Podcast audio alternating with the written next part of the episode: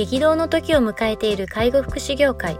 ポッドキャスト介護福祉ビジネススクール松田光一のトップオブローカル。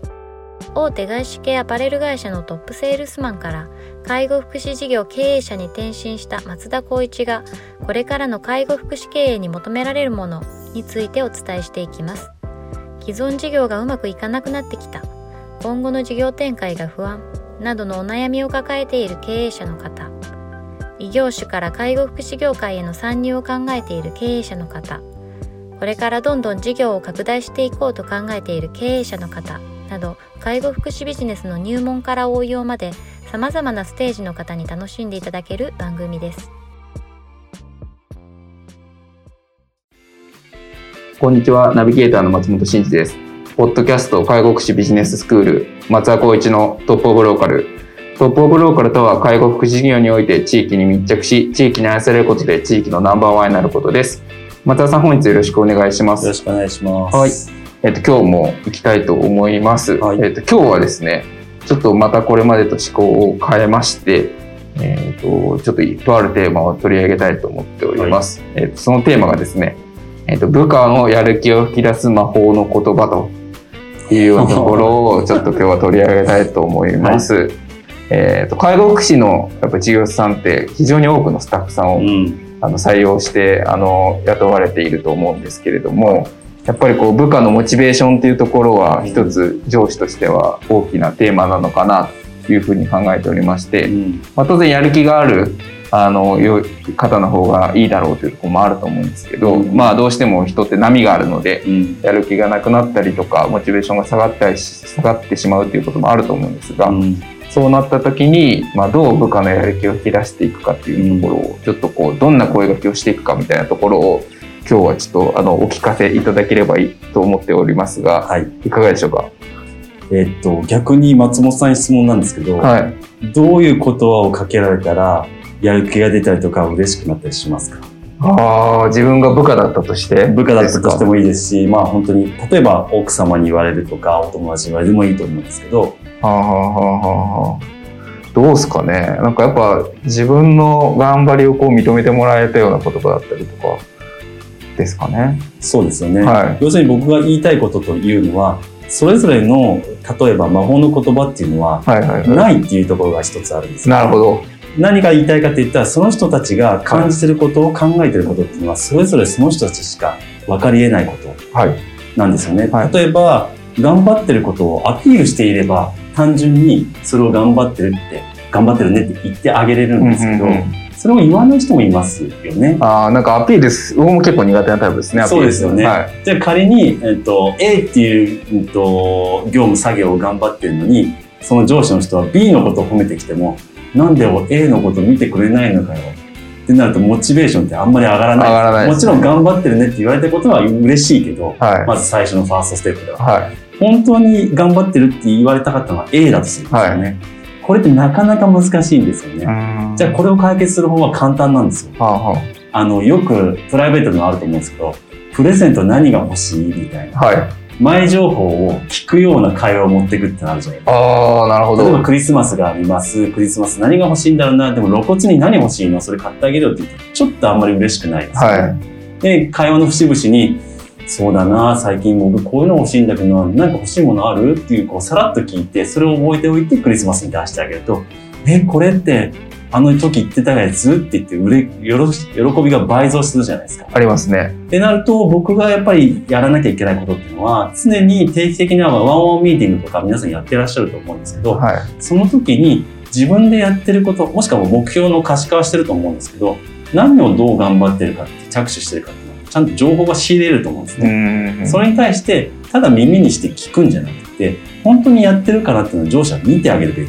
で見てた時に細かな部分でやってるやってないと判断したところに何々をよく頑張ってるねって言ってあげるとその人もあ見てくれてるんだ。頑張りを分かってくれてるんだ。っていうようなえっと、意識に変わるので、それが最終的にはイコール魔法の言葉になるんじゃないかなっていうふうには思っています。なるほどですね。仮に僕はアパレル企業にいたので、それこそお客様に対して髪を切った、洋服が変わった、バッグが変わったって言った時に、あ、髪型変わったんですね。洋服変わったんですね。それこそまあ、ちょっとキザですけど、香水変わったんですね。とか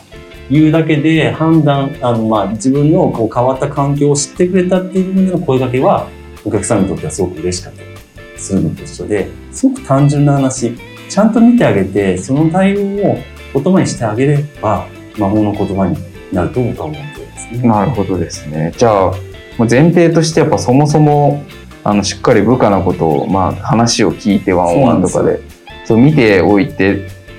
を見ておくってことをしないと、うん、もうそんな言葉すら出てこないというか。そうですね。逆に言うと、うんと、露骨に頑張ってるね、あの、頑張ってる、あの、聞いてるよとかって言ったところで、その人に、あの、響かなければ、何もその褒め言葉にならないですよね。ああ、そうですね。で、なると、これちょっと最近僕あのツイッターで、あの、何か、何回か連載で投稿してるんですけど、あの、地匠野村監督の言葉、本に書いてあったやつを読,、見た読んだんですけど、本当にその通りだなと思ってて、僕も松本さんも、自己の、いわゆるこう、評価っていうのは、うんと自己の評価でしかない。要するに松本さんの評価は松本さん以外の人が評価をして、改めてそれが評価がいいか悪いかっていう判断になるとするなら、はい、やっぱりこの自分で仕事をしてる上で自分の仕事を評価されたいのであれば、ちゃんと上司もしくは会社が求めたことをパフォーマンスをしてるのことをアピールして、かつそれ以上のことをやってるっていうことをちゃんと相手に伝わるように努力しなきゃいけない。はい。ですね。だからこそ、僕やってるのになってうちに秘めるよりは、うん、僕はこれをちゃんとやってます。もしくは目標設定に対してこういうふうにやってます。ちゃんとほうれん草しなければ、その言葉はもらえない。もしくはその評価をもらえないっていうふうに、やっぱり考えないとダメだよっていうことを野村監督は常々言っていて、はい、自分は自分の自己評価ではなくて、僕はこんなにやってるのになんでこんな評価低いんだろうではなくて、相手がその評価っていう部分の、例えば A っていう評価を求めるのに、勝手に自分が B のことばっかりやってたとしたら、それはもう自分の評価に値しないから、ね、褒めてもらえないよっていう、評価されないよ、例えば昇給昇格できないよっていうことを野村監督が言っていて、もう本当にそうだなと。僕自身も代表者でやってますけど、やっぱりスタッフからの評価もあるだろうし、外部の方からの評価もあって、今が成り立っているので、自分がいいと思ったって、周りがいいと思わなければ、お褒めのことはもらえないし、成果にも成り立たないので、その意識の感あの感覚を変えていかないと、それこそ褒めてほしいってもし皆さんが思ってるんであれば、その褒められることをちゃんとやってるかどうか、ちゃんと自分で棚押しすることも大事かなと思ってますね、最近。うん、なるほどですね。それでいくとその部下との関わり方の中で、まあ、目標設定みたいなところやってるところはいいと思うんですけど、うん、まあ、必ずしも全部そうじゃないこともあるじゃないですか。はい、でもその中でこう、まあ、法人として事業所としてこう求めたいところがある時にそれをやっぱ部下にちゃんとまずは伝えることがきっと大事ですよね。まずスタートが伝えることそうですよね。で伝えた上でそれをやってるかどうかを見てあげる、聞いてあげることは上司の、まあ、仕事であり役目だと思うんですよね。うんうん、その上でややってるんであればそこに対してよく頑張ってるね。君のおかげでこういうふうになってるよ。って言ってあげればそれが多分やる気のきっかけになるしまた次も頑張ろうってなると思います。そういうことですね。はい、じゃあまあ一方的にこうなんていうんですかこう上司として部下のことをこう一方的にこう見てこう褒めてっていうよりかはちゃんとこうこういうことやってほしいってオーダーを与えてそのオーダーに対してやっているあのできているっていうことをしっかりこう褒めていくっていう、うん、それがまあこうビジネスとしてのこうやる気の確かそうですね、まあ、いろんな意味で層がなくなるっていうところですよね。うんうんそのやってるやってないっていうのはちゃんと情報収集できてるからこそ、え言葉をかけることでそれがまあ役立っていくっていう、まあ、要するに魔法の言葉になっていくっていうような僕は考え方だと思うんですね。なるほどですね。なんか僕も昔新卒をこう預かったことがあったんですけどなんか初めてだったので新卒預かるのが、うん、いやどうしたらいいんだろうと思って結構いろいろ調べたんですよね。うん、でなんかあの人事コンサルの人と知り合いだったのでいやこういう状況で困ってるんですけどなんかいい方法本ないですか？って聞いたらいくつか教えてもらって、うん、なんかその中ですごいいい本があったんですけど OJT 完全マニュアルっていう。すごい。これはあのすごい面白くて、うん、なんかこう経験学習っていうんですかね。なんかその部下とかいろんなこと経験する中でこうその経験をどう自分に生かしていくかみたいなそういうあの、まあ、領域というか人事的な領域あるんですけどそれをベースにしてるのかなっていう本があってで愛してるの法則ってあるんですよ。こうラポールってあの信頼関係を築くっていう、はい、ラポールを構築するために愛してるの法則っていうのがあって愛してるっていうのは AIST R の略なんですけど A がアテンションで部下の言動に注目するっていうのが一つ。で E が愛でインタレストで部下の言動に関心を持つ、うん、で C が S で、えー、シンパシーですね、うん、部下の言動に共感をする、うん、で T が手で手のですね愛しての手の T がトラストで部下を信じる、でルが、えー、R でリスペクトで部下に敬意を払うっていう。これをやるとその部下との信頼関係ができて信頼関係をもとのベースにあってその上に声掛けするので向こうのやる気がちゃんと発揮できるみたいな。なんかそんなことが書いてあるの今話しながら思い出して、うん、なんか松田さんもおっしゃってた通りやっぱり気にかけてあげて関心をしてあげてっていうことも大事だしあとは信じてちゃんと敬意を払って任せたりとか。でその時には多分きっとオーダーとともに任せるっていうことが必要だと思うんですけど、うん、なんかそういうことやっていくとなんかお互いにいい関係になって部下のやる気も出てくるのかなってちょっと話聞きながらちょっと今思ってですね。そうですね。まあ全部が全部うまくいくことはないかもしれないですけど、やっぱりうんと松本さんが言うようにやっぱり興味を示したりとか信頼を持つっていう、うんまあ、好意を示すっていうのにも近いかもしれないですよね。そういうことで相手はやっぱり必ずどんな性格であれ感じてくれることだと思うので、うん、それはやっぱりこの業務としてっ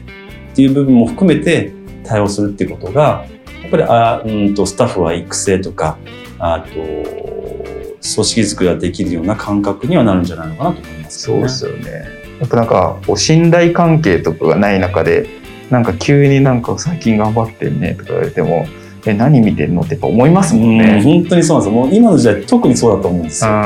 頑張ってるねって声かけてもらうことで今まで僕たちの時代なのか分かんないけど若い頃はすごく嬉しかったです声かけてくれるだけでそれも嬉しいんですけど今は声かけてくれたとて絶対見てないでしょっていうふうに思われがちな、まあ、風潮があるというかいうのもあるのでやっぱりちゃんとまあ原則しっかり見てるよってその見てるっていう裏付けの言葉をちゃんと単語で使っていかないと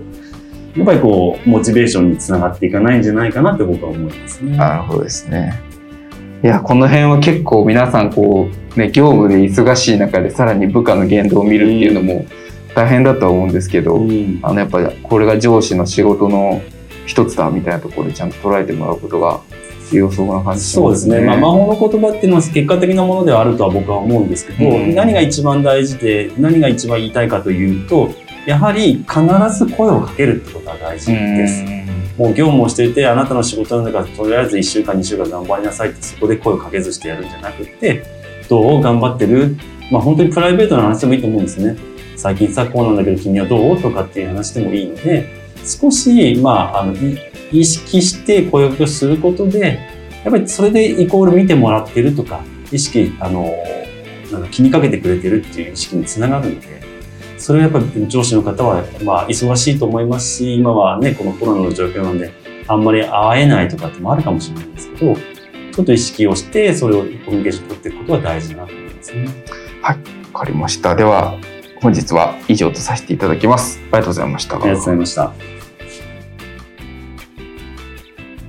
ポッドキャスト介護福祉ビジネススクール松田光一のトップオブローカル番組では介護福祉サービスに関するご質問を当番組の専用ウェブサイトより募集しております。番組 URL よりサイトへアクセスし、質問のバナーから所定のフォームへ入力の上送信をお願いします。URL は http コロンスラッシュスラッシュ tol.sense かっこセンス、ハイフン、